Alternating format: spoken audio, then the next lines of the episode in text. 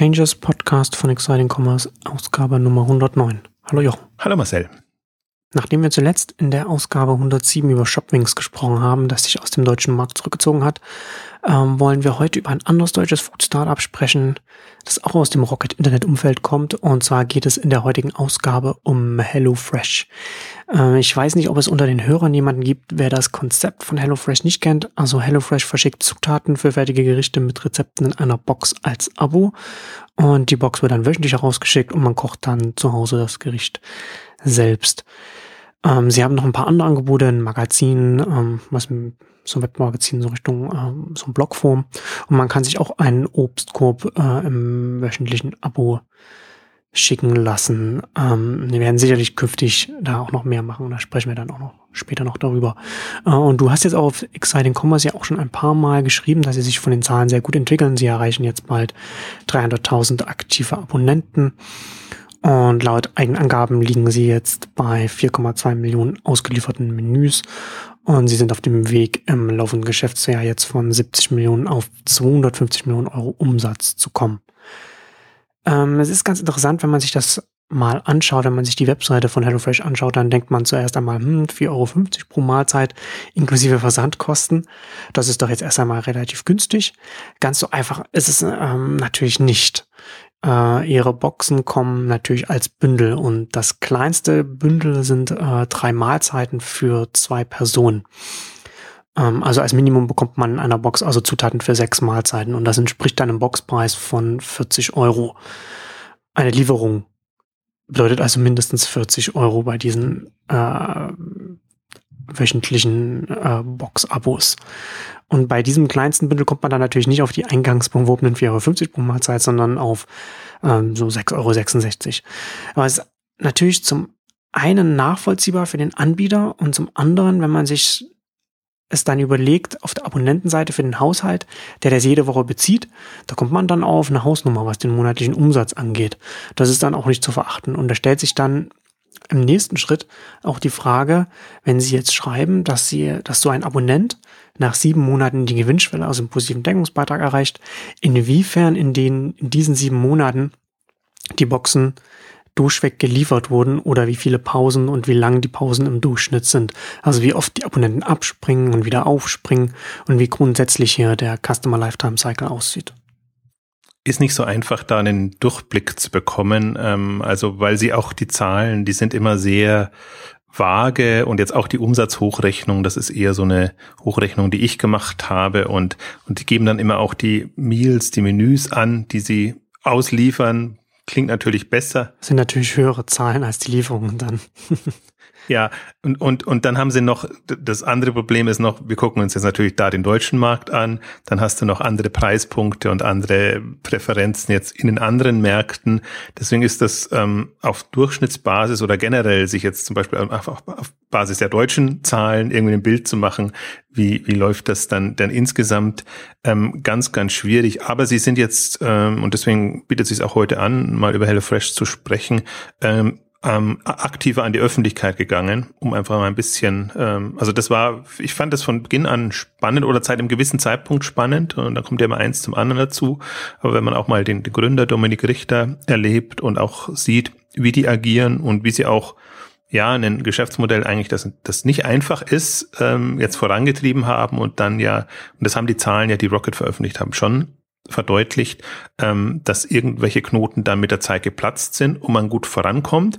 Also deswegen halte ich das schon für eins der, der spannendsten Konzepte, weil die offenbar, offenbar auf ein paar Dinge gestoßen sind, die man, wenn man sie so und so macht, äh, erfolgreicher betreiben kann als anders, weil parallel hat man ja auch gesehen, viele Kochboxen sind gestartet und ähm, jetzt auch das schwedische Vorbild. In Deutschland hieß es ähm, Schlemmertüte, also Linas Matkasse, wie auch immer man es ausspricht, also Linas Einkaufstüte ähm, heißt das ähm, auf, auf Deutsch.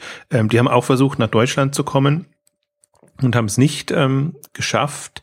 Jetzt sagt natürlich HelloFresh, ähm, ja, wir haben uns den Markt angeguckt und, und, und haben uns dann überlegt, welches Konzept wollen wir angehen, generell und dann im, im Food-Bereich.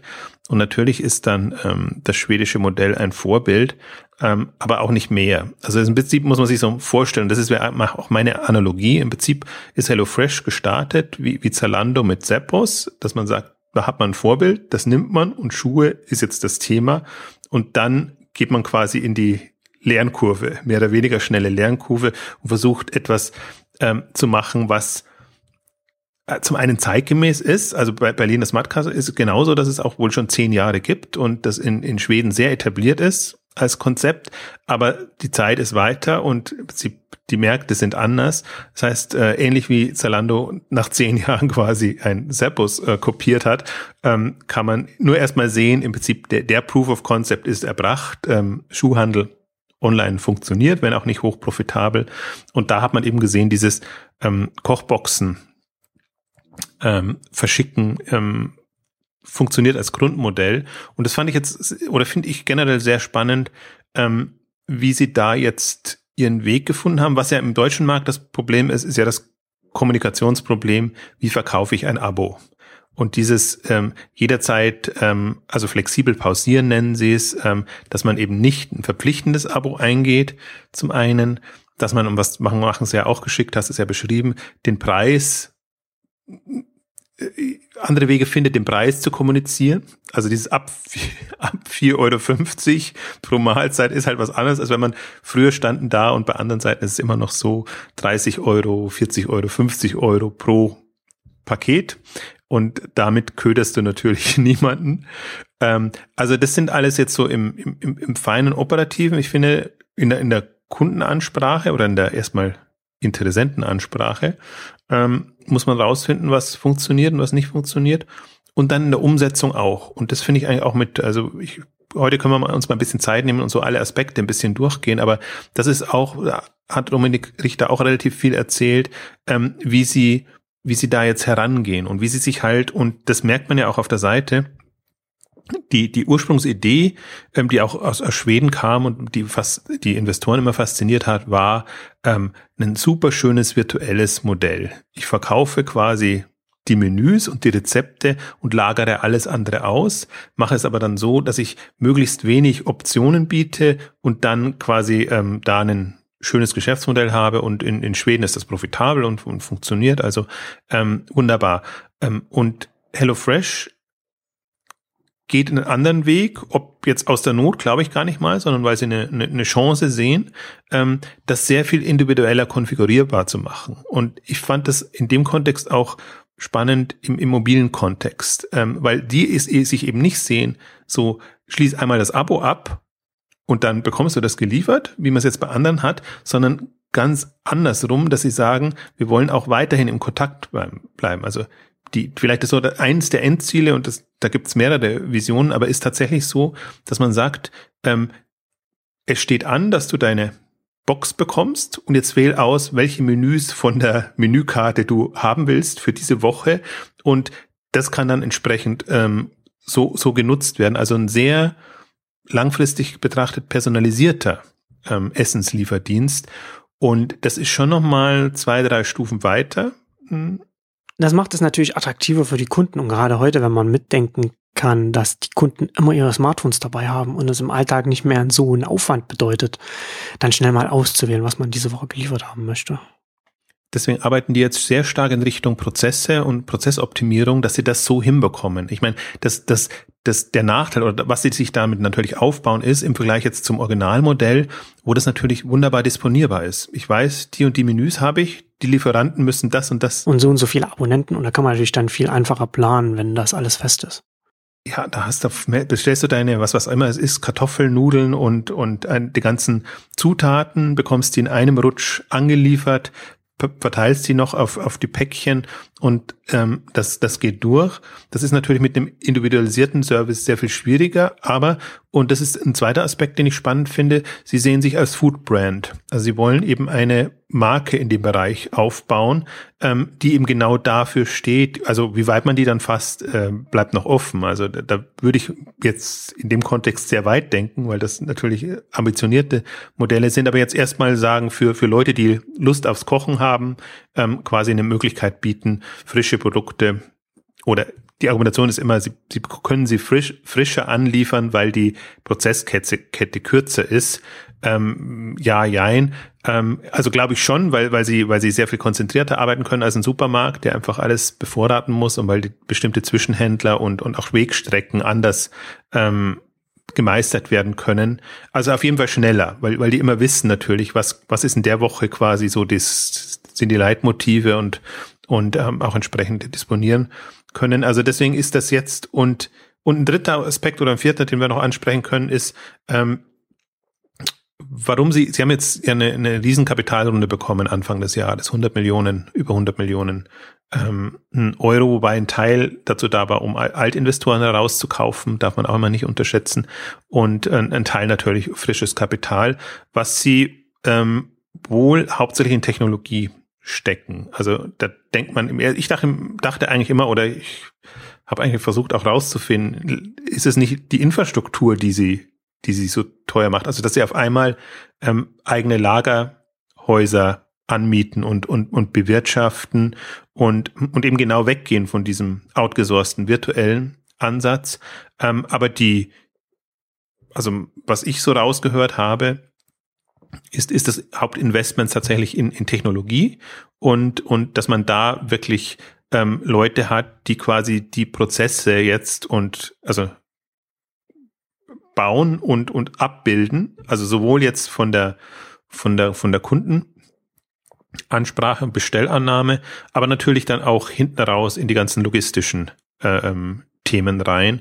Und ähm, insofern ohne dass er da jetzt ins Detail gegangen ist, aber insofern kann man sich vorstellen, dass die Pläne größer sind als, als das, was man jetzt so als Referenz-Koch-Abo äh, ähm, hat. Und das, was, was ich halt, also wo ich, was mich stutzen hat lassen jetzt in den, sagen wir, letzten fünf, sechs, sieben Monaten sind eben so Meldungen wie, es, es ich hatte es ja auch aufgegriffen, dieses, dieses Kühlhaus in San Francisco, das sie angemietet haben. Und jetzt haben sie gesagt, oh, jetzt weiß ich gar nicht mehr wie viel, drei oder vier, glaube ich, äh, eigene Lagerhäuser haben sie schon. In, in Deutschland sind sie in Bielefeld oder bei Bielefeld. Dann haben sie in, in, in Holland und ich glaube in Belgien kommt noch eins. Also vier oder fünf eigene Lager- und Distributionszentren, ähm, diese nutzen und wo sie halt, also sie arbeiten immer noch sehr viel mit, mit, mit Ausgelagerten und, und, und, und Dienstleistern, Lieferanten ähm, in dem Bereich, aber können natürlich da, und er sagt, äh, im Prinzip ist es ein Fließbandlager, äh, äh, also typisches Lager, was man hat, nur eben gekühlt, also wo, wo sie eben ihre Waren dann entsprechend ähm, auf die Boxen und die Kisten ähm, verteilen. Ähm, aber das ist halt, äh, ich glaube, das ist auch jetzt die, die Weiche, die sie gestellt haben. Er hat dann auch gesagt, und äh, ich möchte die, die Zalando-Analogie nicht äh, überstrapazieren, wobei ich es schon für eines jetzt so in meinem Sinne der nächsten Zalandos halte, weil, weil es auch wieder so ein Modell ist, klein getestet und sobald man feststellt, es funktioniert irgendwas, dann ähm, Gas gegeben, beziehungsweise wenn man sieht, etwas funktioniert nicht, dann auch nicht die Scheu zu haben, da nicht zu investieren, sondern sich die Infrastruktur dann auch zu bauen und zu leisten, die man braucht. Und ich glaube, das ist jetzt so ein bisschen das, was sie auf allen Ebenen austesten. Was, was bringt jetzt ein eigenes Lagerhaus? Was zum Beispiel bringt auch eine eigene Lieferflotte? Also sie sagen halt, ähm, also Lieferflotte ist zum Beispiel in London. Haben sie eigene Fahrzeuge, HelloFresh, äh, ähm, äh, Lieferwagen, mit denen sie austesten, weil eben der, das, das Spektrum sehr breit ist. In Deutschland Meistens wird so sein, dass man die geschickt bekommt über, über die Post, ganz, ganz regulär. Aber sie testen eben auch Ansätze, wo sie sehr kurzfristig auch äh, Boxen und Zutaten äh, liefern können. Und also gerade in Metropolen. Und ähm, das ist für mich so das, und, und so haben sie halt in jedem Land und in jeder Konfiguration, gerade sind sie an unterschiedlichen Modellen dran. Ähm, das kann jetzt heißen, dass das einfach ein für eine Metropolregion wie London einfach ein eigener Lieferdienst besser funktioniert, weil man dann auch den USP nochmal hat. Wir können schnell und zeitnah liefern. Also dann sind sie quasi so ein bisschen im, im was die Restaurantlieferdienste machen, aber halt mit, mit selber kochen dabei. Das ist immer die Frage dann, wie, wie spontan man quasi selber kochen will. Das, ist, das Szenario ist immer noch was ganz was anderes, aber die Option zu haben und dann als Wahl zu haben, bestelle ich irgendwie Pizza und Co. oder auch die feineren Menüs gibt es ja. Oder ich bestelle mir die Zutaten für die Pizza. ich weiß gar nicht, ob es Pizza gibt. Oder ich sage, ich habe Lust jetzt äh, mal äh, für die Familie zu kochen und mir fällt das eben um 5 Uhr ein und um 7 Uhr, keine Ahnung, will ich abends jetzt zum Beispiel kochen jetzt für, für einen britischen Markt. Ähm, also, und das sind alles so Facetten. Also die, die, die haben oder die testen, experimentieren eben mit allem. Eigene Lager finde ich also hat mich fast am meisten überrascht. Ähm, Lieferdienste hatte ich, also für ein Abo-Modell im ersten Moment auch nicht drin, aber die, die Argumentation ist dann schon, wie flexibel sind wir? Er hat dann auch erzählt, am Anfang haben sie halt nur einmal in der Woche quasi einen Slot gesagt, da wird geliefert. Und dann gibt's halt am Dienstag äh, die, die Box für die, für die ganze Woche oder Montag, ich weiß nicht, was es war, eher am Dienstag, weil sie ja noch den, den, den Prozess davor haben. Ähm, und inzwischen ist man halt wochentags schon mal sehr flexibel. Es soll dann eben auch noch die, die, die Zeitslots geben, damit man auch zu Hause ist, wenn man die, ähm, die Zutaten bekommt. Und ähm, deswegen sind sie da, also das ist das Spannende, dass, dass sie jetzt quasi sich die Optionen eröffnen und, und eher so, das macht es natürlich, finde ich, zukunftsträchtiger, als wenn du dich auf ein Modell versteifst und das funktioniert nicht und du musst es dann letztendlich einstampfen. Und ich glaube, das ist auch so ein bisschen die Erkenntnis, die man schon ziehen kann jetzt in den letzten drei, vier Jahren, seit das Modell getestet wird. Koch-Abo-Box im klassischen Sinne, so wie es die Schweden machen, äh, kann man eigentlich vergessen.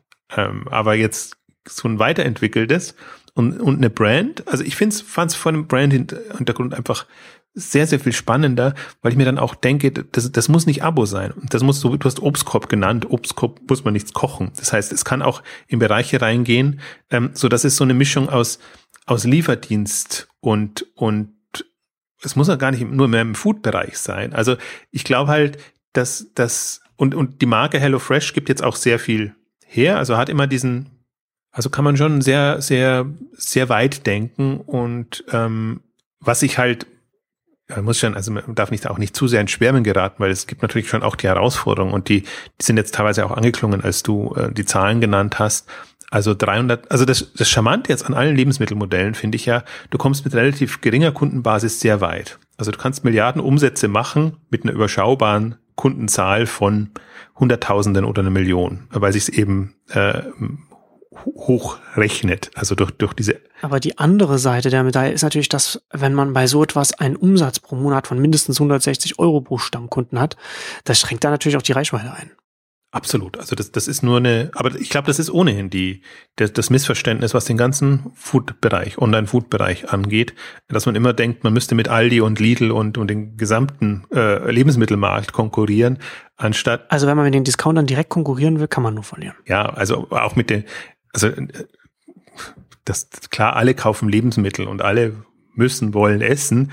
Ähm, aber ich glaube eben, dass es über diese, und ich möchte es gar nicht Nischen nennen, sondern über diese Spezialisierung, eine, eine Serviceangebote für spezielle Zielgruppen ähm, hinzubekommen. So war auch mein Jobwings-Verständnis, ähm, dass ich mir auch denke, dass das ist jetzt kein Thema, was ich mir für alle vorstellen kann, aber es ist ähm, ähm, für eine bestimmte Klientel spannend. Ich habe nämlich jetzt bin jetzt drauf gestoßen, weil ich mir jetzt ein bisschen umgeguckt habe, beziehungsweise Per Schade hat im Supermarktblog auch äh, eine Reihe von spezialisierten Lebensmittelkonzepten jetzt durchaus im stationären Bereich vorgestellt. Dann habe ich auch ein bisschen gestöbert, was was mir so in letzter Zeit begegnet ist, äh, ist in, vor allen Dingen in den USA begegnet ist. Da habe ich dann auch gesehen, super spezialisierte Konzepte, die aber dann an Instacart gekoppelt sind. Also Preispunkt natürlich schon höher, weil eben durch die Spezialisierung ganz äh, spezielle Facetten.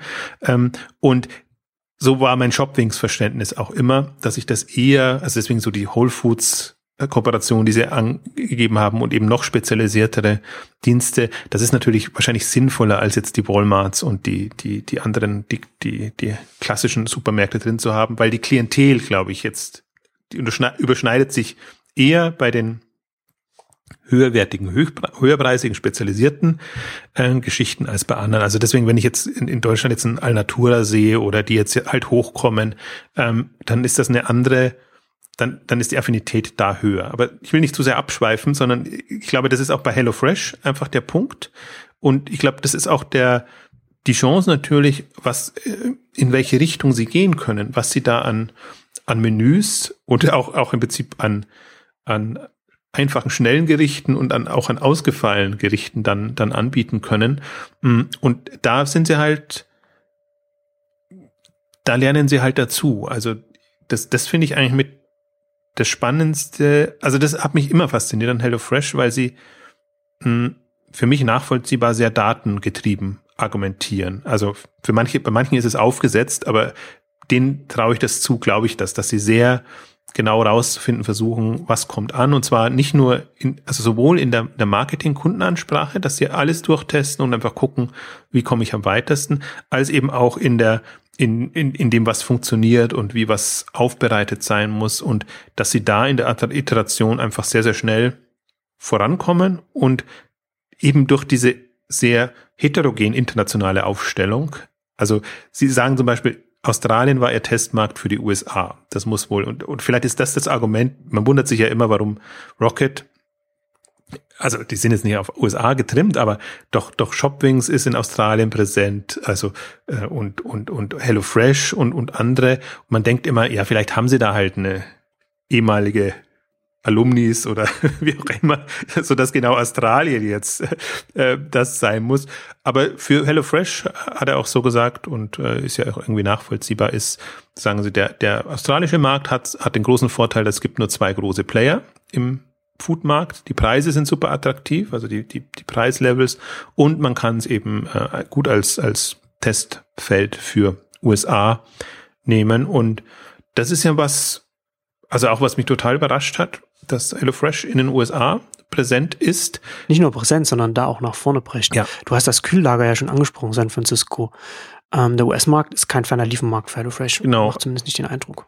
Nee, also die haben, die haben in der Ostküste witzigerweise begonnen und ähm, jetzt ist quasi so die das Signal jetzt äh, wirklich dann ins ins ins wie soll ich sagen, äh, jetzt fällt mir das Wort nicht ein, also ins Zentrum. Höhle des Löwen. Die Höhle des Löwen war der Punkt, genau, das wollte ich ähm, hineinzugehen. Und das Argument ist, warum sie das gemacht haben, dass es noch niemanden gab. Also das ist so ein Modell, kommt wieder aus Europa, und wird relativ spät kopiert, wenn überhaupt kopiert, in USA. Inzwischen gibt's Blue Apron und ein paar andere. Also Blue Apron, das sehr finanz stark finanziert wurde, das immer so als Referenzbeispiel jetzt bei Rocket auch genommen wird. Guckt mal, welche Bewertung die erreicht haben. Das möchten wir jetzt auch mindestens erreichen. Das ist natürlich auch ein Punkt. Aber es gab, ähm, es ist jetzt in der Zeit passiert. Also es ist nicht so, dass sich HelloFresh an einem US-Unternehmen orientieren konnte. Und dann ist natürlich die, im die Herausforderung dieselbe. Also wenn man selber ein, ein, ein Markt oder ein Thema erstmal reinbekommt, ähm, dann, dann ist es natürlich durchaus eine Chance, dass man sagt, dann, dann kann man auch in, ähm, es einfach in den USA versuchen und die arbeiten ja sehr stark mit, mit autarken Teams dann jeweils vor Ort, weil sie auch sagen, das sind, sind regionale und, und lokale Themen. Das heißt, die haben dann quasi einen US-Gründer, der das ähm, von dort aus vorantreibt und versuchen eben da jetzt ähm, Strukturen zu schaffen. Und natürlich muss man schon sagen, der, der Hebel ist natürlich auch ein größerer. Also man hat sicherlich da mehr Freude in den USA, so ein Thema voranzubekommen. Also gerade wenn man Metropolen an der Ostküste, New York und so ähm, arbeiten kann oder, oder jetzt dann eben in, in äh, San Francisco, ähm, als jetzt da sich mühsam im europäischen Umfeld voranzukämpfen. Wobei es heißt, also sie rücken keine aufgeschlüsselten Zahlen heraus. Ich hoffe jetzt mal, dass, also die, die interessanterweise bei Rocket haben die, die Halbjahreszahlen auch noch nicht ähm, veröffentlicht. Gab jetzt nur Vierteljahreszahlen, dass da ein bisschen mehr kommt, aber Holland muss auch sehr stark ähm, sein für die, der, der, der holländische Markt. Ähm, und das ist halt wirklich das, also finde ich schon spannend. Also mich fasziniert das Modell aus den jetzt genannten Gründen, aber eben auch, weil die komplette Margenproblematik im Food-Bereich wegfällt. Das ist eben kein nieder niedrigmarschiges Feld, sondern dass sie quasi Menüs verkaufen, Zutaten für Menüs, aber eher im Menülevel den Preispunkt ansetzen. Das finde ich auch so spannend an dem Modell, dass man das zum Gericht bündelt und so andere Preise für die Lebensmittel verlangen kann als der Supermarkt. Also beispielsweise Shoppings. Dass die Lebensmittel einzeln vom Supermarkt nach Hause liefert, hat einen viel geringeren Spielraum bei der Preisspanne, als wenn man das wie hier bei HelloFresh schon zum Gericht zusammenfasst. Und es ist natürlich nicht einfach nur, dass man mehr verlangen kann, sondern man schafft auf den Weg ähm, eine ganz andere Dienstleistung, ein anderes Angebot. Man gibt dem Kunden etwas anderes, als, als wenn der Kunde sich die Lebensmittel ähm, einzeln selbst zusammenstellt. Das ist für mich auch der Punkt. Also es ist ein Serviceangebot. Das, das ist ja genau das, wo, wo der Handel noch schlecht ist, sich als Service-Dienstleister ähm, zu verstehen und gerade online. Also deswegen sagen, so im Prinzip Amazon haben wir ja auch so durchargumentiert. Wenn man, wenn man sagt, Amazon als Nahversorger oder, oder generell Amazon als Punkt, Punkt, Punkt, ähm, wahrscheinlich Amazon generell ist, ist eher Dienstleister als Händler, wird immer so als, als, als Händler ähm, ja wahrgenommen und, und verglichen. Aber von, von der Einstellung her ist es eine, eine Service, eine kundenorientierte Service, den man bieten will. Und deswegen finde ich es auch gar nicht verwerflich und kann man natürlich sagen, klar ist es überteuert, da das anzubieten, aber überteuert ist es auch, wenn man jetzt sonntags am, am Bahnhof zum Beispiel äh, kauft, weil man eben weiß, nur da sind die Geschäfte offen. Ja, oder überteuert ist, wenn, wenn man ins Restaurant geht, wenn man sich das Essen auch selbst zu Hause machen kann. Also man kann es schlicht auf der Preisebene und beim Essen vergleichen, aber dann übersieht man eben, warum Leute ins Restaurant gehen, statt zu Hause zu kochen. Oder warum sie die Sachen bei HelloFresh bestellen, statt sie einzeln zu kaufen. Man muss eben immer das Gesamtangebot sehen und kann nicht einzelne Aspekte ausklammern, die am Ende dann die Unterschiede ausmachen. Ähm, und sonst nur die Preise vergleichen. Also deswegen, ich glaube, man muss sich nur immer davon freimachen, dass man sagt, das, das ist ein Angebot, das für alle gelten muss. Das ist sicherlich nichts für also wenn das für, für 10 oder 20 Prozent der Bevölkerung etwas ist, ähm, dann, dann gut, aber dann ist es halt das auch nur so. Aber deswegen wird auch ein bestimmte Restaurants werden auch nur für, für 10 oder 20 Prozent der Bevölkerung maximal mh, hm, attraktiv sein. Ähm, Sie sehen sich halt im Prinzip so, weil auch gefragt wurde dann natürlich, was, in welcher Wettbewerbssituation sehen Sie sich. Ähm, da sind Sie natürlich nicht im, im Lebensmittelhandel, sondern genau in diesem, ähm, was, was mache ich abends oder mittags. Also ich denke, es ist eher ein Abendsthema ähm, gehe geh ich eben ins Restaurant. Er hat gesagt, gehe ich ins Restaurant, nehme ich mir was mit auf dem Weg ähm, nach Hause oder ähm, koche ich selber. Und also wenn man es unter diesem Serviceaspekt sieht und jetzt gerade so sich mal vorstellt, es wird zunehmend ausgefeilter, was ein HelloFresh da bietet, dann ist es schon natürlich unter Convenience-Aspekten toll, dass man sagen kann, okay, ich bekomme da meine Zutaten, ich habe dann wirklich alle Zutaten, die ich brauche, bekomme die geliefert und, und kann dann loslegen und habe die gute Hoffnung, dass das was wird. Und ähm, ja, der, der andere, es geht ja nicht nur ums Essen, sondern um, um Geselligkeit und gemeinsam Kochen und, und diese ganzen Aspekte. Also ich glaube, man kann da schon sehr ähm, viel auch, auch, auch marketingseitig einfach dann da, da reinfließen lassen. Und was mich halt absolut fasziniert ist, wie, wie bei allen auch, also Bindel.de hat man diese große Debatte, dass bestimmte Themen halt nur ab einem bestimmten Level funktionieren. Man muss sie aber, also Umsatzlevel und, und Kundenlevel, man muss sie aber so denken, als hätte ich schon das Level. Das heißt, jetzt am Anfang wirkt manches natürlich noch lächerlich und, und absurd. Äh, also auch Gedanken, die sie sich jetzt machen. Ähm, aber man darf da auch wieder die Dynamik nicht, nicht unterschätzen. Also ich fand, fand so schön jetzt vom, argumentiert, weil man natürlich dann fragt, äh, oder ich, mich hätte, hätte halt interessiert, wann, wann ist so die Entscheidung gefallen, jetzt wirklich so ähm, stark zu investieren und, und wirklich in, in Lager und, und, und Flotte und alles Mögliche. Und dann ist es natürlich so, da hat er sich irgendwie geschickt aus der Affäre gezogen, ähm, sagt natürlich, ist im Prinzip ähnlich wie, wie, wie bei Zalando gelaufen. Am Anfang siehst du es, mit externem Dienstleister bist du flexibel und kannst das alles wunderbar machen. Du weißt aber im Prinzip, bestimmte Dinge könntest du intern sehr viel effizienter und, und geschickter anstellen und überlegst dir natürlich dann, aber in deiner Planung musst du ja dann und du weißt ja nicht, wie die Umsatzdynamik oder die Geschäftsentwicklung letztendlich ist, musst du dann deine, deine sechs, neun, zwölf Monate voraus ähm, quasi dir eine, eine Gedanken machen, wie das aussehen soll. Deswegen kann man das dann gar nicht mehr so festmachen. Also die, sie arbeiten im Prinzip immer in den beiden Denkschienen. Wir machen jetzt im Rahmen der Möglichkeiten, optimieren das und gucken dann, wie wir es aufs nächste Level bekommen mit eben einfacher Infrastruktur äh, mit, mit äh, eigener Infrastruktur und, und können das dann entsprechend ausweiten und hoffen einfach, und das, das ist ja das Beeindruckende bei, bei HelloFresh, die, die Dynamik ist ja schon ähm, erstaunlich. Also wenn man jetzt Vervierfachung 2014 und jetzt kommen sie wieder auf verdrei- bis vervierfachen, durch, durch die Internationalisierung natürlich auch. Also das hat alles natürlich, ist mit Marketingaufwendungen verbunden. Da will ich jetzt gar nicht mich auf die Diskussion reinlassen, aber wenn man, wenn man jetzt einfach mal sich vorstellt, ich habe ein Unternehmen, das macht halt in einem Jahr 15 Millionen und macht dann in, in zwei Jahren danach das Zehnfache äh, des, des Umsatzes, ähm, dann ahnt man schon, in welchen gedanklichen Sprüngen die dann agieren. Und was mir halt nicht so klar war oder was mir jetzt erst ein bisschen besser klar geworden ist, wenn man so ein Modell mal in diesen Dimensionen durchdenkt, also dass man einfach mal ein paar Millionen, paar hundert Millionen Euro ähm, Umsatz hat und entsprechend auch mit den mit dem Durchsatz und das ist nach wie vor ja ein sehr schnelles Modell. Also das ist ja, das ist einfach durch die Vorkonfigurierbarkeit schon besser planbar als ein Supermarkt, der alles äh, da haben muss. Du weißt halt, diese Art von Fleisch und diese Art von ähm, Gemüse, Früchten muss ich da, da haben und andere nicht. Und entsprechend muss ich meine, oder ich muss meine Rezepte halt entsprechend ähm, ausrichten. Also da, das ist, das ist schon super charmant. Und da verstehe ich ja dann auch Investment in Technologie, in, in Prozesse, in, in, in, in im Prinzip diese ganze Business Intelligence ähm, Bereich, weil wenn du das jetzt smart machst und nicht nur zufallsgetrieben bist, wobei jetzt durch die Personalisierung ist schon wieder viel also vermeintlich Unberechenbarkeit drin, aber ich glaube, sie ist nicht. Komplexität eher. Komplexität, das Wort habe ich jetzt auch gesucht. Ja, du kannst heute mein Stichwort. Genau, die, die, da ist die Komplexität wieder drin, aber es ist halt dann in Anführungszeichen smart, äh, mit einer smarten Lösung gekoppelt und das ist halt was, was dem, dem Food-Bereich jetzt auf der Detailebene noch fehlt. Also sicherlich in den Logistikströmen, Distribution und alles ähm, ist, ist, ist ja, muss ja auch geregelt sein. Ich finde das auch immer sehr schön, wenn, wenn manche Supermärkte dann halt überrascht werden von der Nachfrage und du siehst richtig die Lücken da drin.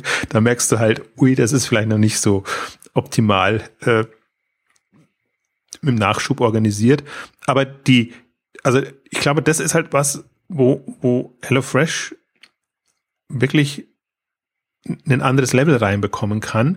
Und das macht es natürlich dann wieder gefährlich. Also dann, weil, weil das, das ist wieder, HelloFresh ist wieder für, einen für einen Foodmarkt so ein Wettbewerber, der, der von der Seite kommt und auf den man sich jetzt im direkten Wettbewerb, wer sollte sich darauf einstellen? Aber wenn ich jetzt ein Rewe wäre oder ein Edeka, ähm, dann würde ich die schon argwöhnisch beäugen und äh, gucken. Das ist ja letzten Endes langfristig auch ähm, die Gefahr für ein Rewe oder ein Edeka. Also wer preisbewusst beim Discounter einkauft, wird nicht zwingend zum HelloFresh-Abonnenten werden. Da wird die Schnittmenge nicht so groß sein. Aber wer beim Rewe einkaufen geht und vielleicht auch Produkte kauft, bei denen Rewe eine höhere Marge hat, der ist eher prädestiniert, HelloFresh oder etwas Vergleichbares zu benutzen.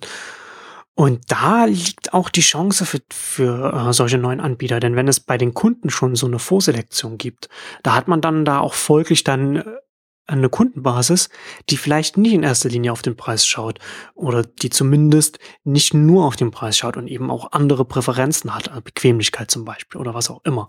Und da kann man dann zur Abo-Box zusätzlich den Kunden noch andere Sachen anbieten, ohne dass man an jeder Stelle überlegen muss, wie man mit den Preisen im Supermarkt mithalten kann. Also man muss da auch immer, darf auch nicht unterschätzen, wie jung das Unternehmen noch ist. Also Klar. 2011 gegründet, 2012 gestartet. Also wir sind jetzt gerade mal im dritten Jahr. Ähm, es ist auch nicht so, dass sie, ähm, also dass man schon ahnen kann, was da noch drin steckt, aber doch ähm, so schnell getaktet oder iterierend, ähm, dass man schon merkt, mh, hm, wenn die Gas geben, also wissen, was sie wollen, welche Richtung sie wollen, können sie sehr schnell ausrollen und, und, und da voranpreschen. Das meine ich auch immer mit dem nächsten Zalando. Also ich, ich glaube halt, wenn man ein Team hat, das einfach unternehmerisch experimentierfreudig ist, ähm, aber auch an der Umsetzung einfach seine Ansprüche hat und dann die Strukturen so legt, dass sie tatsächlich eine, eine Skalierungsoption haben. Und das ist halt, ich finde, das ist halt bei den Besten im Rocket-Universum das zeichnet sie aus. Und da kann man wirklich sagen, da war Zalando so eine Art Prototyp. Ähm, und da gibt's halt jetzt ein HelloFresh und bin immer bei Westwing und Home24 hin und her gerissen. Also ich würde eher sagen, Westwing ist eigentlich das, hm, was, was eine ähnliche Karten hat und außerhalb windeln.de. Das hatten wir auch schon. Äh, da, da diskutiere ich ja auch gerne immer mit jedem, der, der, der das irgendwie nicht nachvollziehen kann. Ähm, aber das ist so mein, das ist ja auch mein Raster im Prinzip, wo ich mir sage, was, was sind das für Leute, die das machen?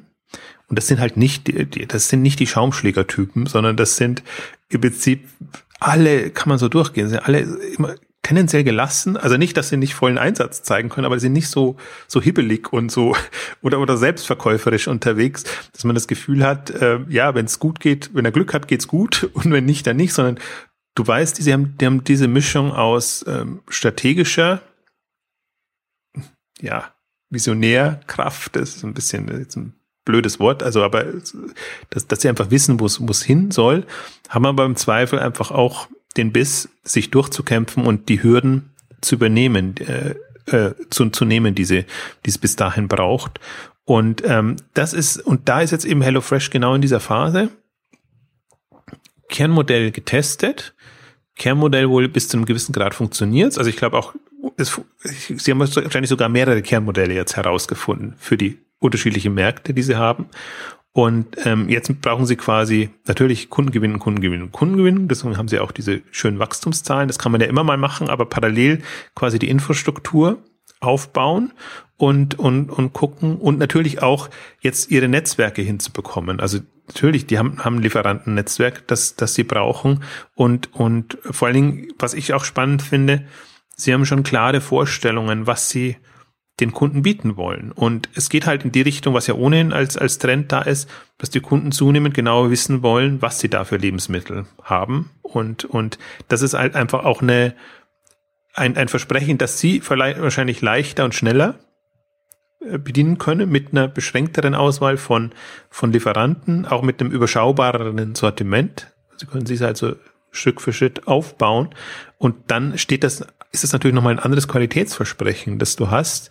Deswegen bin ich, bin ich super gespannt. Also ich muss mir auch gedanklich ein bisschen lösen, weil man immer so das, das Referenzmodell natürlich als erstmal hernimmt. Und das ist Koch-Abo, äh, Kochbox-Abo als, als, als Thema. Dann ist das ein sehr, ja, online getriebenes, ähm, verkopftes Modell.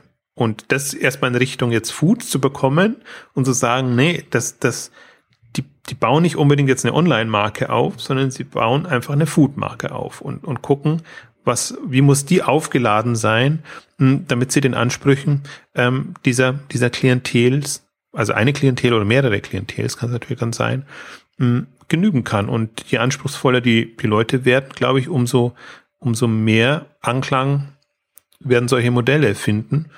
Und ähm, also das, das ist so ein bisschen das, was, mir, was es für mich reizvoll macht, ist, ist auch durchzudenken und zu überlegen, hm, wo kann das hinführen. Also sie haben jetzt auch sehr viel, also sie haben natürlich jetzt auch sehr viel Option, also er hat es nur anklingen lassen, deswegen ich glaube, das, das braucht noch zwei, drei Jahre, aber einfach angrenzende Sortimente, angrenzende Themen. Man kann es auch nicht, also das ist ja das Faszinierende, du baust ja eine, eine sehr starke Kundenbasis aus, auf. Das ist genauso, was mich bei Westwing halt fasziniert.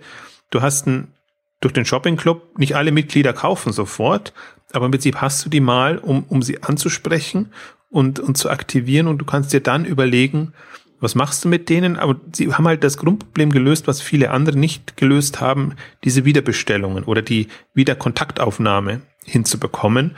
Und wenn du das hast, ne, wachsende Kundenbasis und die Erlaubnis quasi mit denen aktiv, interaktiv zu arbeiten.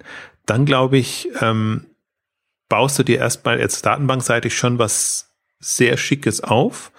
Und wenn du dann einfach darauf aufgehend, auf, auf, aufbauend Geschäftsmodelle ähm, findest, also bin ich, bin ich sehr gespannt. Bin ich, bin ich wirklich gespannt, weil, weil das jetzt natürlich auch ähm, ein, also es kommt halt, für mich kommt das so ein bisschen, ja, es ist so zwischen allen Stühlen, weil, weil das, das Modell letztendlich, deswegen hat man auch keine so richtigen Referenz- und Vergleichsmöglichkeiten. Und deswegen ähm, ich kann man kann es nicht mit den lief klassischen Lieferdiensten vergleichen, wo ich ohnehin kein so ein Freund bin, also Delivery Hero, Lieferheld und, und wie sie alle heißen, ähm, weil die für mich jetzt aus, aus, aus Kundennutzen oder Kundenansprache vergleichsweise simpel gestrickt sind. Die, die Herausforderung liegt woanders und das Geschäftsmodell, dass es attraktiv ist, ist klar durch die Vermittlungsleistung. Ähm, ähm, und da hast du jetzt ein Modell, was, glaube ich, den, den Foodmarkt revolutionieren kann. Und ich, ich, meine Hoffnung ist ja immer, und also vielleicht um, um noch ein bisschen zur, zur Gesellschaftsstruktur zu gehen, ähm, wir haben ja auch eine Ausgabe über den Thermomix äh, von Vorwerk gemacht. Und es ist ja kein, nicht ohne Grund, dass Vorwerk bei HelloFresh drin ist. Ähm, Im Grunde durch den Direktvertriebsaspekt, den sie haben. Aber wenn ich mir jetzt mal angucke, dieser Thermomix als quasi Zentrum ähm, und, und dem, was drumherum noch möglich wäre, jetzt eben für eine, für eine derartige Klientel, dann ist für mich HelloFresh sehr nahe an so einem Modell. Hat halt jetzt kein Gerät im Zentrum, aber. Es könnte sich gut komplementieren.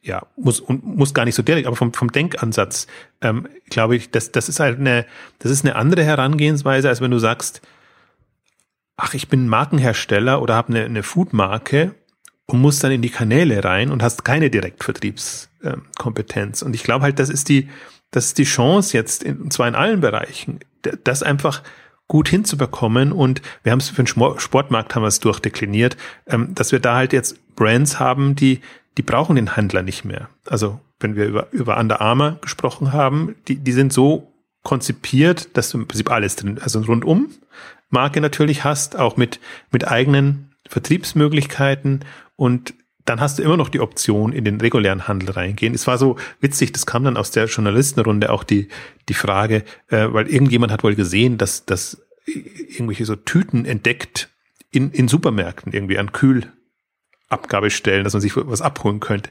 Also, weil diese Boxen oder generell sich Modelle zu überlegen, wie du mit diesen Boxen natürlich auch in den stationären Handel kommst und, und da entsprechend präsent bist, das ist immer möglich. Muss natürlich nicht die Ambition sein und gerade nicht, wenn du eine Abo-Geschichte verkaufen willst. Da möchtest du ja eigentlich den. Na, das ist dann eher Marketing. Ja, aber, aber das, das, ähm, die Richtung kann man halt auch denken. Also vielleicht jetzt nicht unbedingt für den deutschen Markt, sondern für, für andere Märkte, dass man, dass man HelloFresh einfach als, als Food-Label, Food-Marke nimmt und ähm, das also am Anfang steht natürlich die Lieferung irgendwie im Vordergrund, aber dass natürlich auch eigene Produkte, Angebote, Labels entwickeln kann. Ähm, und gerade wenn man, also mich fasziniert ja der Foodmarkt schon, weil er auch gerade so im Umbruch ist. Also nicht nur in, in, den Supermärkten, sondern wenn ich mir auch sehe, was an Neues, Neues an Ketten auf den Markt strömt, die alle jetzt jetzt so im, im äh, ähm, gesunden Ernähren, viel Salat und viele ganzen ähm, Themen kommen.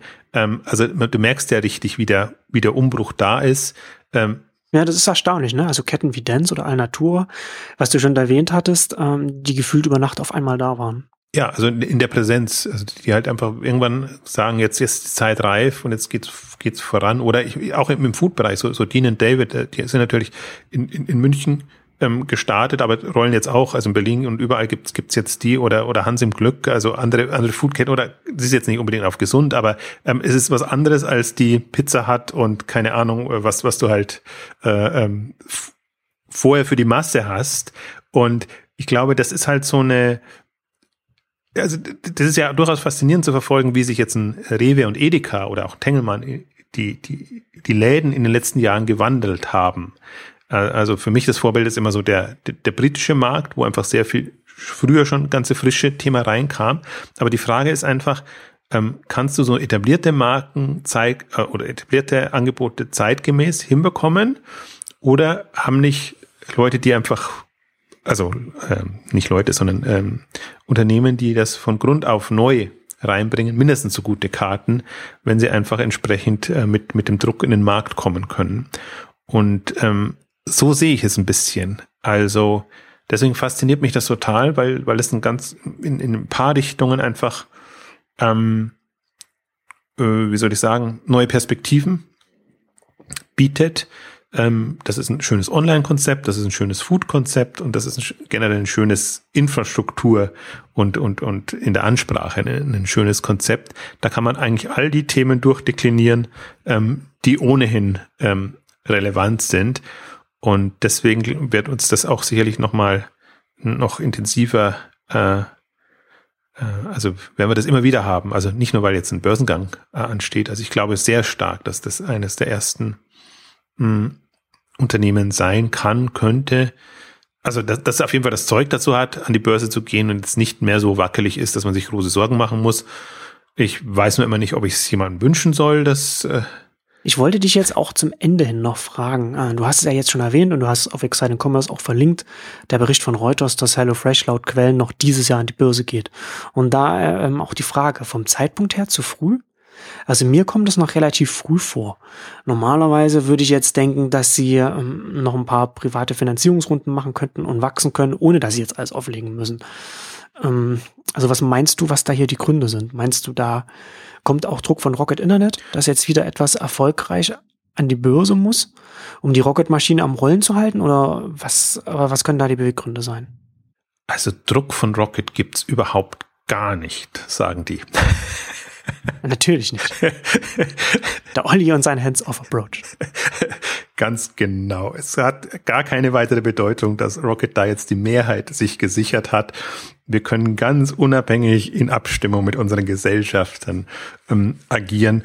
Also ich würde sagen, ja. Also letztendlich muss ein, ein es muss ein Unternehmen kommen und wenn es nicht, also entweder es müssen Lieferheld und Co. kommen, es, die Global Fashion Group ist noch nicht so weit, die Möbelversender sind jetzt auch nicht so weit. Ähm, HelloFresh ist von den fünf, sechs jetzt Kandidaten, also ihren Proven Winners, das eigentlich was, was am weitesten ist, ähm, aus Rocket-Sicht. Ähm, aus Unternehmenssicht ist es immer so eine Frage. Ich fand das jetzt durchaus einen interessanten Fall von Windeln.de, die super früh an die Börse gegangen sind ähm, und wo sich das aus meiner Sicht ausgezahlt hat. Also sie argumentieren ja immer so, dass sie sagen, ähm,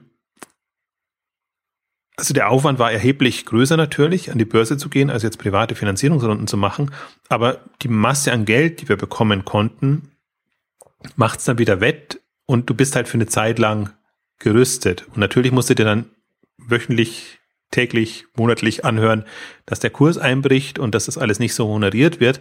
Aber gerade finde ich bei so, so extrem wachstumsstarken Unternehmen, die wirklich noch ähm, über 50 Prozent, also 60, 70, 80 Prozent erwachsen. Das sieht man bei Windeln.de, sieht man, wie schnell sich das relativiert hat. Du bist, äh, wenn, wenn du an die Börse gehst und die, die Vorjahreszahlen nimmst, dann denkst du dir, das ist Faktor drei, Faktor vier des Umsatzes, die Bewertung.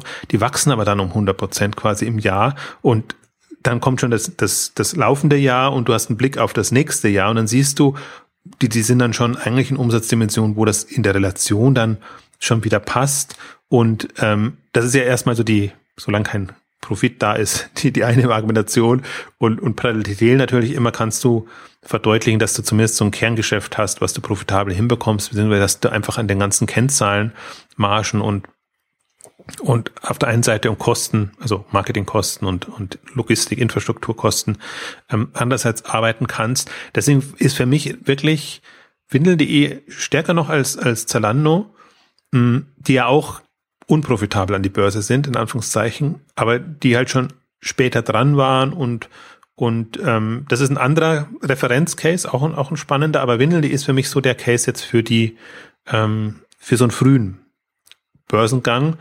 Und jetzt, jetzt aus einer neutralen Beobachterrolle spricht vieles dafür. Also das Problem ist halt so ein bisschen, natürlich ist ein Alexander Brandt und beziehungsweise das Windeln.de Team mit über 40 im, im Schnitt in der Führung ist was anderes, als wenn du ja Mitte Ende 20 bist und äh, ein Unternehmen ähm, an die Börse bringen sollst. Ähm, also da, da bin ich hin und her gerissen, ob, was, was man da sein muss, also wie das Management auch ähm, aufgestellt sein soll. Ähm, aber ich glaube, da, da ist man auch ein bisschen in, zu deutsch in der Argumentation. Also die, die Frage ist einfach, wie professionell ist man aufgestellt und da sage ich mir, die, wenn ich mir die Zalando-Gründer angucke, jetzt Anfang 30, die können mit allen, also in dem Umfeld und der Struktur, die, die sie arbeiten, mit allem mithalten. Da musst du nicht Mitte 50 sein, damit du in Frage kommst als Vorstandsvorsitzender für ein börsennotiertes Unternehmen. Und, und deswegen, also ich glaube, es im Grunde spricht nichts dagegen. Kann man das schon machen? Und ich sehe HelloFresh jetzt so aufgestellt und ich glaube auch in der, in der, in der Kommunikation, in der Außenwirkung, ähm, das ist jetzt nicht so, dass da ähm, dass man den so einen Harakiri-Eindruck hat, äh, dass, dass man nicht wüsste, was, was da kommt oder wer da wie agiert, sondern jemand wie Dominik Richter kann das super seriös verdeutlichen, ähm, wo er hin will, was er geleistet hat, was im Prinzip so die, die Themen sind. Ähm, also das ist ja das Gute immer den ganzen WHU-Leuten, dass sie einfach jetzt vom, vom Repräsentativen her einfach als, als ernsthafte äh, Manager wahrgenommen werden und, und deswegen, also ich bin, bin mal, bin sehr gespannt. Also ich, für mich, also ich wüsste nicht, was, was daran vorbeiführt. Also das ist das Einzige, das wirklich reif ist als, als Unternehmen und ähm, was, glaube ich, jetzt sie auch, ja, so eben genau mit diesem, was wir jetzt alles ja besprochen haben, und das soll jetzt nicht eine PR-Veranstaltung gewesen sein, sondern das, ich würde auch sagen, wenn, wenn, wenn ich was unschlüssig finde oder das irgendwie nicht äh, mittragen könnte, haben wir auch oft genug über Unternehmen gesprochen, wo ich sage, das ist absurd, was die, was die vorhaben. Also ist für mich alles nachvollziehbar und macht Sinn. Und wenn man das auch der Öffentlichkeit so kommunizieren kann, einfach sagt, da, da kommt nicht der nächste Koch-Abo-Dienst, sondern da kommt eine Foodmarke, die globaler präsent ist als viele andere bei Rocket, also die, die sich eben auch den, und das, dann wird halt dann spannend, ob sie, wie, wie, wie der US-Markt aussieht im Vergleich zu den anderen Märkten. Also wenn sie da noch verdeutlichen können, wir haben eine Chance, mit dieser Marke im US-Markt Fuß zu fassen, ähm, dann ist da, ich meine, das sind ja genau diese Börsen-Stories, die du brauchst. Und nicht nur jetzt ich bin kein Freund von jetzt tolle Börsenstories zu haben, sondern ich, ich finde, dass das ist auch so eine, die Hand und Fuß hat. Also da, da kann ich, das kann ich irgendwie nachvollziehen und, und, und dann, dann ist mir das sympathischer, als wenn ich so eine, ja, Cloud, SaaS und, und was weiß ich, alles ist jetzt tolles Trendthema und weil wir quasi im Trend liegen, sind wir die, die prädestinierten Börsenunternehmen. Ähm, ähm, also man merkt schon drauf, also ich habe natürlich auch, ich würde es mir natürlich auch wünschen. Ich bin da so ein bisschen insofern voreingenommen, weil ich mir denke, dass das ist wirklich eine der ähm, super spannenden Geschichten. Wäre auch mal was anderes. Also das ist, das ist jetzt ein falsches Argument jetzt in der Richtung, aber aber das ist halt nicht so äh, jetzt kommt der fünfte Schuhversender, es kommt der fünfte Möbelhändler. Und das ist auch ähm, jetzt, wenn ich jetzt Okado ist ja als als ähm, jetzt im Food-Bereich, Lebensmittelbereich jetzt immer so das Referenzbeispiel ähm, an der Börse. Und ähm, ist halt komplett anders äh, ausgerichtet, sondern das das ist das ist noch mal eine also schöne Geschichte. Ich finde es trotzdem halt noch, was ich bei HelloFresh auch spannend finde, ist trotzdem noch vergleichsweise lean jetzt im, im es, es geht nicht darum, jetzt Overhead zu haben und jetzt wahnsinnig viele Supermärkte zu haben oder, oder Logistik generell zu haben, sondern es kommt ja wirklich von der, von der Kundenansprache und ist das etwas, was die, was die Welt braucht oder ein bestimmtes Segment zumindest braucht. Ähm, und was ich mir halt davon verspreche tatsächlich ist, das finde ich, sieht man jetzt auch bei, bei Windel.de besser als bei, bei Zalando, welche Optionen sie dann erst haben in der Expansion und dass man es ja wirklich als, ich habe es in einer der anderen Ausgabe ja auch gesagt, ist es ein Anfang oder ist ein Ende, so ein Börsengang. Das kann ein wunderbarer Anfang sein, wenn man wirklich große Ambitionen hat. Und ich glaube halt auch, dass, dass diese ganze nächste E-Commerce-Welle, die wird public passieren. Das, das werden öffentlich notierte Unternehmen sein, so wie in Zalando, äh, nicht in Zalando, Amazon eben ähm, öffentlich ähm, gewachsen ist. Du kannst nicht, also Uber und Co. wären jetzt die großen Ausnahmen, aber das ist ja eher so eine, so eine, ähm, ja, gerade so eine Trophäengeschichte. Also die, da will halt jeder dabei sein und ja, Uber ist ja die große Anomalie. Also zum einen äh, Unternehmen, das ja. einen sehr großen globalen Markt angeht und zum anderen in den USA auch durch die Konstellation auf dem VC-Markt ähm, und die aktuellen Gesetzesänderungen in den USA, wo man die Zahl der Investoren jetzt für Privatunternehmen sehr viel höher treiben kann, als es noch vor ein, zwei Jahren der Fall war. Also große Anomalie. Aber da könnte man es eben auch sagen. Also eigentlich das, also das, das wäre auch früher in Anführungszeichen, wäre wär das halt öffentlich passiert. Aber ich muss auch dazu sagen, dass natürlich die, die Skepsis groß ist, was solche Themen angeht. Und nicht ohne Grund kommt das alles sehr viel später. Ähm, deswegen glaube ich, dass es schon wichtig ist, eine, eine entweder, entweder so cool zu sein wie, wie, wie ein Twitter, wie ein, wie ein Facebook und alle wird das alle sprechen. Dann geht es wahrscheinlich auch, äh, sowas an die Börse zu bringen oder halt wirklich eine, eine, eine, eine vernünftige Story zu haben und ähm, aber dann auch öffentlich wachsen zu können. Also das, das ist, deswegen, das ist für mich einfach das, das absolut Spannende an Windeln.de jetzt, ähm, wenn man sieht, wie die sich ihren Markt jetzt Schritt für Schritt erschaffen. Und ich glaube halt, auch, auch Windeln.de ist so ein Modell, die tüfteln im Kern an ihrem Geschäftsmodell. Also jetzt gerade auch von Windeln, die Windeln halt wegzukommen, diesen Produkten hin in einen Familienbereich rein. Also im Kern, glaube ich, sind aber in der Lage, das ihren assoziierten, zugekauften Unternehmen weiterzugeben und dann Märkte lokal, regional zu bedienen, ist ein ganz anderes Modell als, als ein Zalando Fair oder, oder andere fahren. Hm, aber das, einem Windel.de traue ich das zu und ich finde es interessant, einfach jetzt zu sehen, dass sie eben das Geld haben, um so Akquisitionen und die machen die sehr geschickt, sehr günstig, ähm, also mit, mit, mit wirklich großen Zielen, die die übernommenen Unternehmen erreichen müssen. Deswegen kann das ist das ein super lukrativer Weg, den die gerade gehen. Und das ist halt eine Option, die hast du dann. Ähm, das in HelloFresh würde ich natürlich anders argumentieren. Es gibt jetzt nicht so viele, die die übernehmen können dann. Aber wenn du wirklich in, in, in Märkte investieren willst und dir so einen nach dem anderen vornehmen willst und genau auch in die Infrastruktur reingehen musst oder in neue Geschäftsmodelle, Geschäftsfelder. Das ist, also das ist für mich ja zum Beispiel jetzt bei Zalando das Faszinierende, dieses Drehen dann weg vom vom, also vom Schuh zum Modeversender hin zur Plattform und zu der kompletten Öffnung. Die Richtung werden die natürlich sich jetzt ähm, verstärken und da kann man auch an Übernahmen denken oder an Zukäufen. Und ähm, ich glaube, dass HelloFresh kann ich mir sowas auch vorstellen. Also ich kann mir HelloFresh dann, wenn sie sobald, weil sie öffentlich sind, tatsächlich auch vorstellen, dass sie zum Beispiel in Infrastruktur investieren oder da Übernahmen machen oder, oder irgendwas machen. Ähm, und ich glaube halt, das ist halt auch die, ja, das, das ist weg vom Operativen, aber ich finde da halt immer so die strategischen ähm, Themen einfach mindestens so spannend, weil, weil wir haben jetzt eine Phase, wo man Weichen stellen kann. Und man kann bestimmte Felder sich schon mal sichern und das ist nicht, da eben die etablierten so äh, unflexibel sind, also sowohl in der Vorstellungskraft als auch in den Aktionsvermögen. Ähm, hast du als, als Newcomer, also Upstart oder Startup im, im klassischen Sinne, oder einfach wirklich da die Sprünge machen kannst, hast du solche Chancen. Und ähm, ich finde, es gibt auch wenige, die, die solche Chancen, dann, die in der Lage sind, solche Chancen dann auch zu nutzen. Und ich traue halt denen, dem Team traue ich es jetzt auch wieder zu, wie jetzt all den beschriebenen. Also alles, was ich so unter nächstes Zalando betrachtet, die sind in der Execution, wie es immer so schön heißt, in der Umsetzung gut, haben aber trotzdem ähm, keine Scheuklappen und nutzen die Möglichkeiten, die sich ihnen bieten.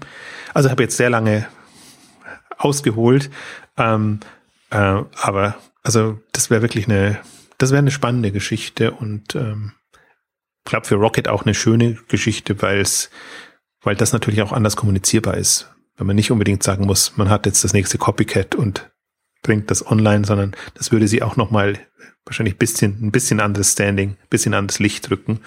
Ähm, gucken wir mal. Aber wenn, jetzt haben wir August, ähm, das heißt, ähm, wir haben im Vorher. Viel Zeit ist nicht mehr dieses Jahr. Nee, aber wir haben vorher ein bisschen geflaxt. Wir wissen ja noch, wann die Rocket äh, erste äh, Medien Konf Pressekonferenz war. Das war im Mai und dann im, im, Oktober, 1. Oktober, war der Börsengang.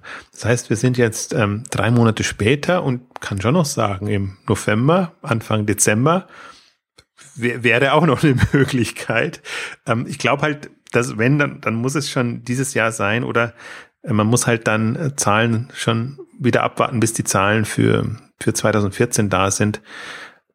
Also bisschen wie windeln.de die halt dann im Prinzip noch das volle Jahr hatten und die hatten dann im Mai den, den, den Börsengang. Ähm, also jetzt mal nur aus Unternehmenssicht gesprochen. Wer weiß, wie sich das Börsenumfeld, das berühmte, wieder bewegt dahin. Aber ich finde, also ich gehe mal davon, also wenn man sich jetzt alles anguckt, wie sie sich professionalisiert haben, also in der Kommunikation, sie haben ihre Webseiten jetzt als HelloFresh Group, sie, sie sind eigentlich schon also der, der Andreas Wienarski hat es ja für Rocket mal so ein bisschen ähm, beschrieben, wie im Januar quasi erfahren hat, er, er muss an die Börse, also Rocket soll an die Börse. Und, und wie, wie schnell sie dann quasi die erstmal die Unterlagen fit gemacht haben. Ähm, und ähm, ich glaube, die, den Vorlauf haben sie ja schon, das ist ja schon ein bisschen länger im, im, im Gespräch, dass man zumindest börsenfit sein soll. Auch Hello, äh, Wendel.de hat das super schnell aus dem, aus dem Boden gestampft. Also die, die Gunst der Stunde einfach genutzt. Und ich glaube, für die geht das mehr, wird sich das mehr auszahlen als für so manchen anderen. Ähm, weil wenn man zu lang abwartet und ähm, dann vielleicht auch noch bedauert, dass man vielleicht zu wenig Geld bekommen hat, das ist ja immer so eine, so eine Geschichte. Schwierig. Also ich glaube auch gerade so Unternehmen wie jetzt HelloFresh und die, das Schöne ist ja, sie haben ja gute Verkäufer im Hintergrund. Das heißt, Rocket kann ja das alles verkaufen und die bekommen ja auch die, die Kapitalgeber dazu, dann da einzusteigen. Deswegen glaube ich, dass gar nicht so sehr das Börsenumfeld so relevant ist. Das ist dann wieder relevant, wenn du mal mit dem Kurs an die Börse gegangen bist und dann, dann stürzt er das wieder ein. Aber um jetzt wirklich von dem Börsengang zu profitieren, glaube ich, haben sie das beste Umfeld intern und für mich deutet die 52 Prozent einfach von Rocket dahin, weil du gesagt hast, wären denn auch interne Runden machbar. Und ich glaube, die sind halt nicht machbar, wenn Rocket nicht die Mehrheit verliert, verlieren will. Und ich glaube, die wollen sie nicht verlieren. Ja, das ist ein gutes Argument. Hm. Deswegen, die hätten sie ja dann weiterhin, wenn sie an die Börsen ging, gingen. Also wenn sie nicht unbedingt was abgeben wollen, über eine Kapitalerhöhung an die Börse zum Beispiel. Ähm, ja gut, dann, dann wieder nicht, dann müssen sie wieder selber zukaufen. Hm, aber da haben sie zumindest, das ist für mich eigentlich so das, das Argument und ist halt auch ein schöner Präzedenzfall, weil das war ja, die, die Rocket Story war ja genau in die Richtung, wir wollen tendenziell also von den ganzen Minderheitsbeteiligungen weg, sondern wollen uns auf wenige konzentrieren mit, mit ähm, dann wirklich eine, eine ja, besten Mehrheitsbeteiligung. Das haben sie noch nicht überall geschafft. Also bei, bei ich glaube, bei Home24 sind sie weiter als bei als bei Westwing. Und witzigerweise bei, bei der Global Fashion Group haben sie ja Kinnevik den Vortritt gelassen. Ähm, und das spricht für mich auch dagegen, dass nochmal interne Runden kommen. Außer Rocket müsste all das, was sie jetzt reinnehmen, da reinstecken. Weiß ich nicht. Ich bin auf jeden Fall gespannt auf die Zahlen, wenn HelloFresh demnächst um, ähm, dieses Jahr noch an die Börse geht wir freuen uns schon mal auf den Börsenprospekt. Der ist genau. ja immer, das ist ja immer ein, ein, ein Fundus dann. Das ist ja noch besser als jeder Geschäftsbericht. Deswegen ist eigentlich. Da können wir dann nochmal eine detailliertere Analyse machen. Ja, dann können wir wirklich in die Entwicklung der Abozahlen und der Kohorten und äh, der Länder und alles reingehen. Das, das wäre natürlich nochmal das, also man, man, man blickt noch nicht wirklich durch. Jetzt haben sie zumindest mal ein Bild gegeben, wie, wie, wie das, wo, wo sich überall was tut, was auch schon mal schön ist. Und ähm, im, im Spannender ist es natürlich dann nochmal im Detail. Genau, und damit kommen wir zum Ende unserer großen HelloFresh-Ausgabe. Vielen Dank fürs Zuhören und bis zum nächsten Mal. Tschüss. Tschüss. So, jetzt habe ich Hunger.